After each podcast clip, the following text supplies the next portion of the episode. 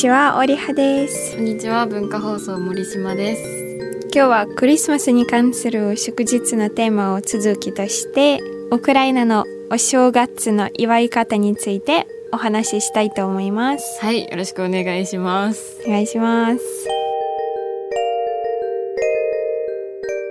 まずは、はい森島さん。はい日本のお正月はどんな感じですか？ほう日本のお正月は12月31日にお蕎麦を食べます。年越しそば、で、えー1月1日になっておせち料理。おせちっていうこうあ重箱に入ったおせちを食べて、でなんか玄関にお餅とみかんのこういう置物を飾ります。鏡餅。でえっ、とお父さんお母さんとかおばあちゃんからお年玉って言ってお小遣いをもらいます。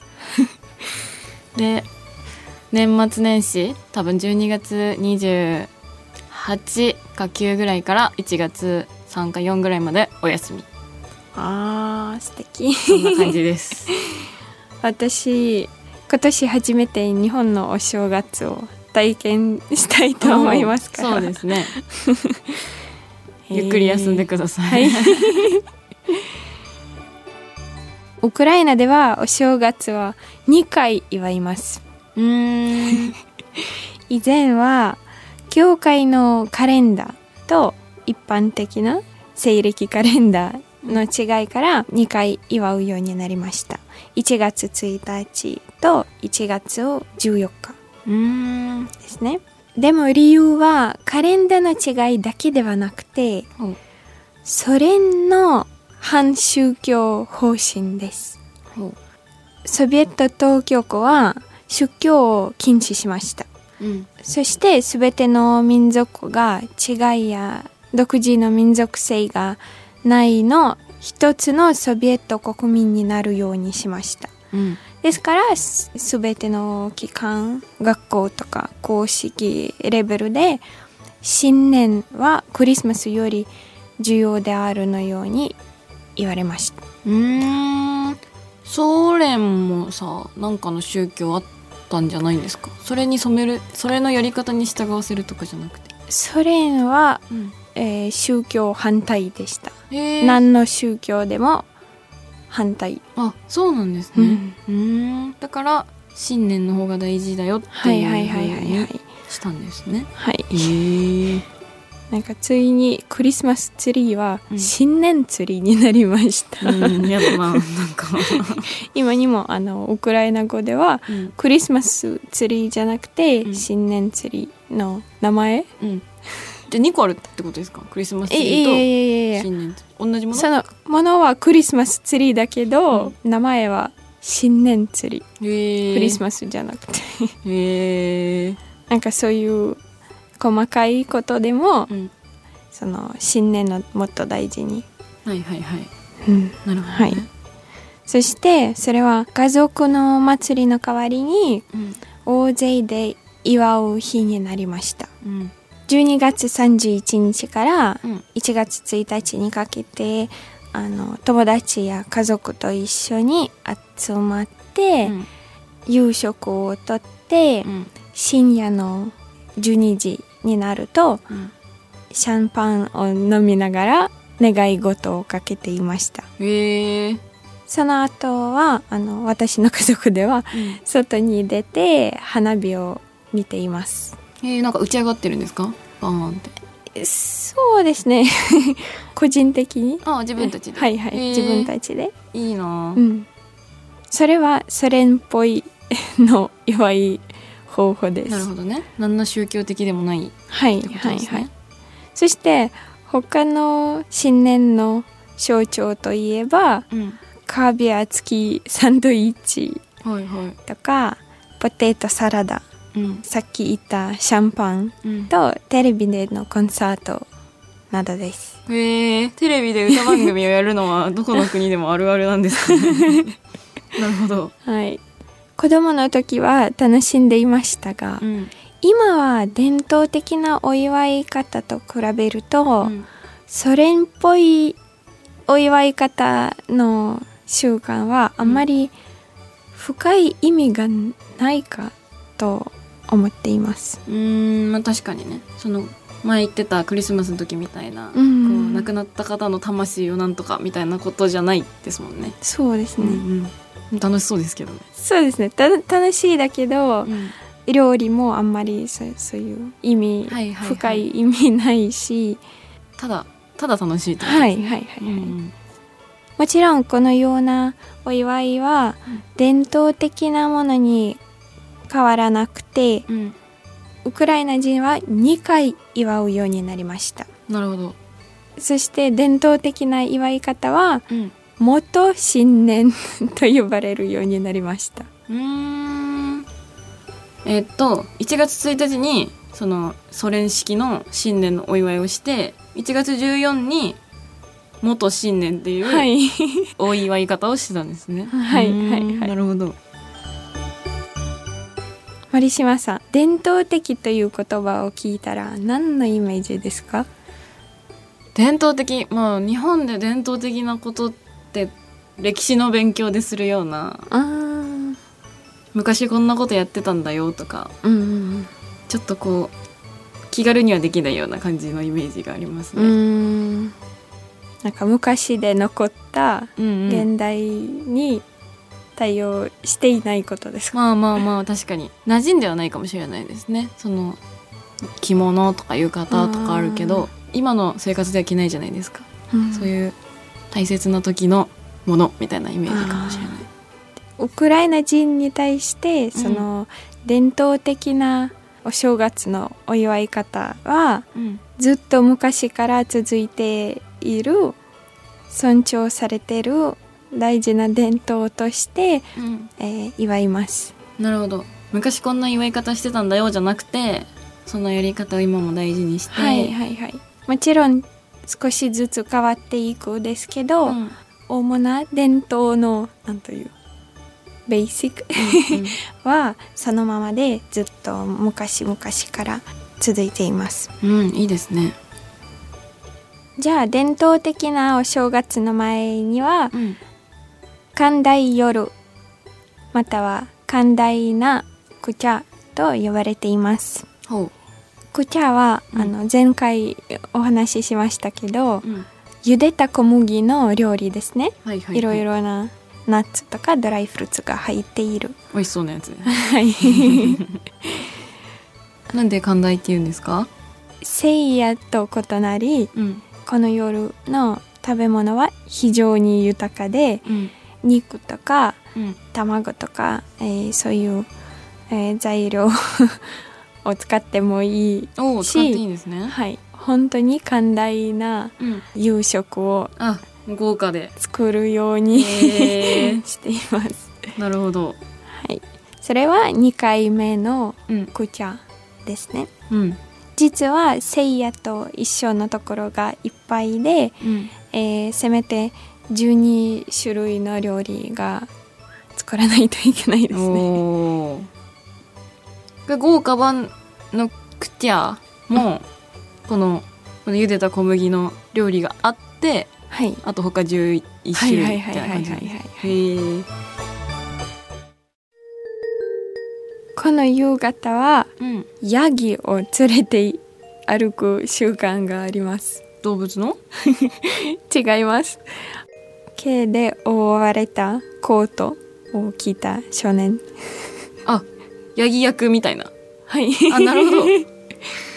若者たちはうん。歌いながら、うん。そのヤギは踊りながら、うん。それぞれの郷土を面白く見せます。ほすべての歌い手はううん。奇抜な衣装に 着替えてうん先祖の魂が通りつかないように認識されないようにします。例えば上司だったらうん。男の子に着替えします。ええ。男装とか年寄りの人に、えー着替えしますとか、へーヤギに 着替えします。あじゃあその若者たちの集団の中にヤギ役一人と、あと奇抜な人たちがはい何人か、はいはいはいはい。何それ楽しそう、その若者たちは、うん、隣の家にあっちこっちはいはいはいに来てうん歌を歌います。はい歌というのはちょっとキャロルに似ていますけど、うんまあ、別の種類です。シェドリブカと言います。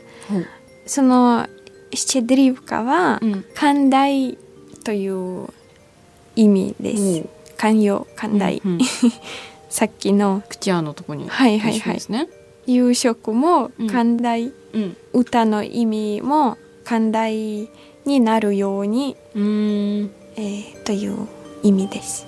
なるほど。そしてもちろん来た家の家族に幸せをもたらすため、うん。その歌を歌います。うん。お菓子とかもらいます。えー、いいですね。なんかクリスマスの時もありましたよねみんなで、はいろんな家回って歌歌ってそうそうですね。形は一緒だけど意味は違います。し雰囲気も雰囲気も違います。こっちの方がもっとなんかイエーイそうそううそうそうそうです。楽しそうちなみにさっき言ったこの祭りで歌う幸せと寛容を願う歌の中で世界で知られている歌があります。Carol of the Bells ですね。Carol of the Bells はウクライナ人のマコラ・レオントヴィチがシェドリックという民謡をもとに、えー曲を書いて世界中で人気になりました。うーんそうなんですねこれ一番有名な民謡ですか？多分多分そうです。はい。うん年末年始に関するの一番有名な歌だと思います。うんなるほど。じゃあかつてはうん。新年の前夜は、うん。えー1月13日だったけどうん。去年から教会はカレンダーを変えてうん。新年の前夜は12月31日になりました。あ去年からなんですね。結構最近の話なんだ、はい。ですから教会のカレンダーと西暦と重なるようになりました。じゃあどうするんですか？その元新年とそのえー。ソ連の新年は、私は、うん。えーやっぱり変えた方で祝いたいですけど両親の聞いたけど、うん。両親は両方祝います。クリスマスも2回お正月も2回祝いたい。ずーっと1か月ぐらいずっとなんかお祝いしなきゃいけないですねそうあですねいいなその1まあヶ月楽習しそう。習慣は 習慣ですね。なかなか、まあそうですよね。カレンダー変わったから習慣変えてって言われてもなかなか変わんないですよね。慣れたですね。2回祝うことに。確かに。じゃあ1日になるとうん。新年ですね。面白い習慣もあります。ほう。朝早く少年たちはうん。隣の人の家に入ってうん家の中、まあ、廊下とかうん。穀物で振りかけます。家の中を？はい。最悪。嘘。す 本当です。ごい。えやってましたか？ああこれ男の子だけ？男の子だけ。あそうなんですね。うん。穀物は新しい命の象徴ですね、う男の子が種まきを行い明けましておめでとうと歌ってうん。豊作を願ってくれます。へええじゃあオリハさん家にも隣の家の少年が来て、もちろん毎年。ややってやられてましたか？はい。すげえ、そして一人一人だけじゃなくて、うん。何人も来るってこと？はい。何人も次々と。来てはいはい。次々。えなんか穀物まみれになっちゃうじゃないですか。そう廊下が結構その小麦だらけになります、えーすごい、でもその種を、うん、えーなんか捨てるのはダメですね。うんうん。小麦をちゃんと拾ってその穀物は鶏にやります。うんうんそれを拾って片付けるのは誰の役目なんですか？普通はお母さんしてしますなるほどね。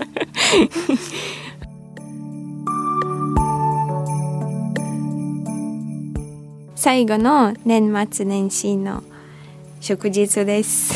ほう。1月6日になります。ヨルダンの祭り、うん。または洗礼の日うん。です。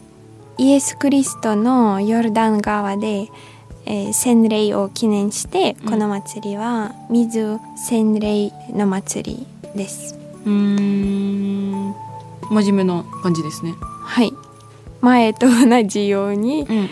えー前夜から始まります。うん。そしてこれは3回目のクチャになります。ほでも今回のクチャはううん。空腹なクチャと呼ばれています。空腹。空腹なんでですか？1月5日には、うん。えー断食を守り何も食べません。わあまだ断食してる。うん。でもゆ夜になったら1回目のクチャと同じようにうん。肉とか卵牛乳を含める料理なし。でうん。主に野菜の夕食になります。う、ーん。ダメなんですねうん、また庭ではうん。ギドゥを、えー焚きつけてうん。以下のように言います。ギドゥを焼いた煙とともにうん。先祖の魂も去っていってください。